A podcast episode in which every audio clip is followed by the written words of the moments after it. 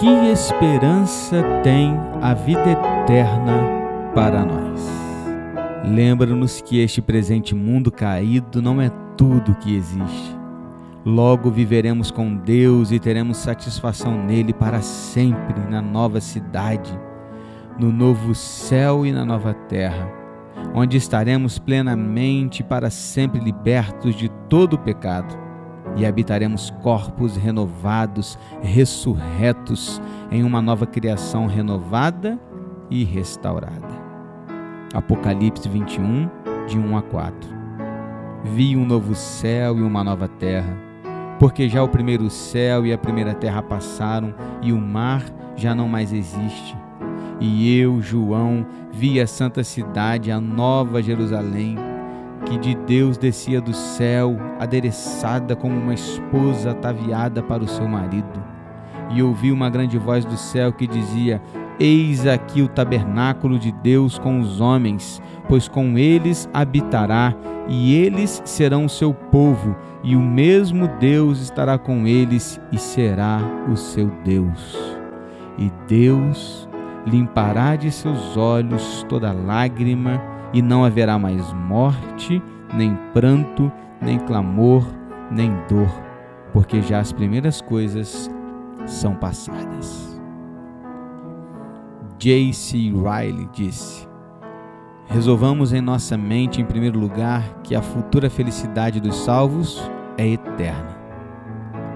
Por menos que compreendamos isso, é algo que não terá fim, jamais acabará nunca ficará velho, nunca apodrecerá, jamais morrerá. A tua mão direita há delícias perpetuamente. Salmos 16, 1. Uma vez no paraíso, os santos de Deus não sairão mais. A herança é incorruptível, incontaminável e não se pode murchar, guardada nos céus para vós. Eles alcançarão a incorruptível coroa da glória. Sua guerra acabou. A batalha terminou. Seu trabalho findou.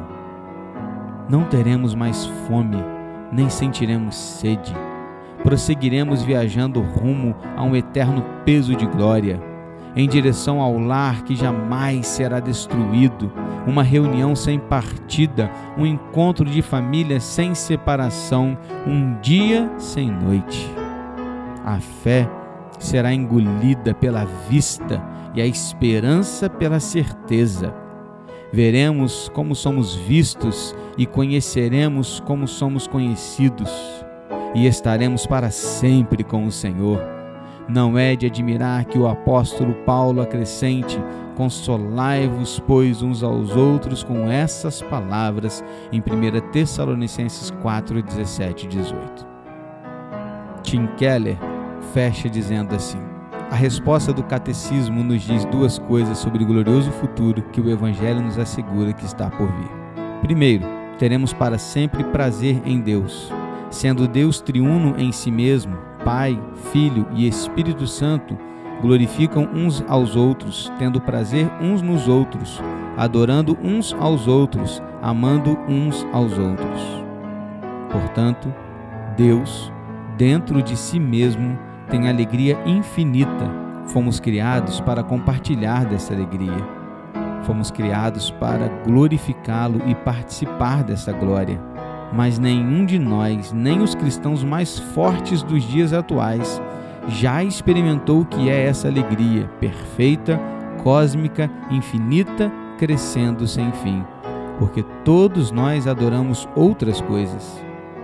Um dia estaremos livres do pecado e então conheceremos e experimentaremos essa glória e essa alegria e gozaremos para sempre delas. Segundo, gozaremos dele para sempre na nova cidade de Jerusalém, em novos céus e em nova terra. Experimentaremos essa alegria cósmica, não em condição puramente imaterial, pois estaremos em uma criação material restaurada.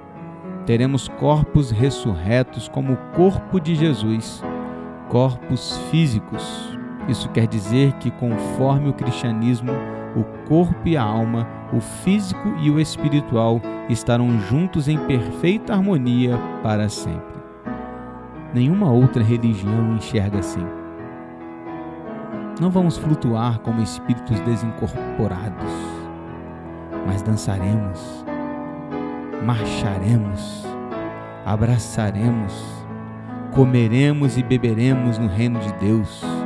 Isso quer dizer que todos os nossos mais profundos anseios serão realizados, todas as mais profundas tristezas serão apagadas.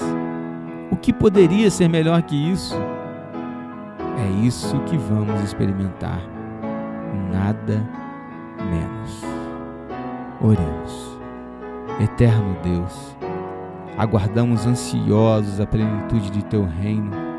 Ansiamos pelo dia em que toda lágrima secará.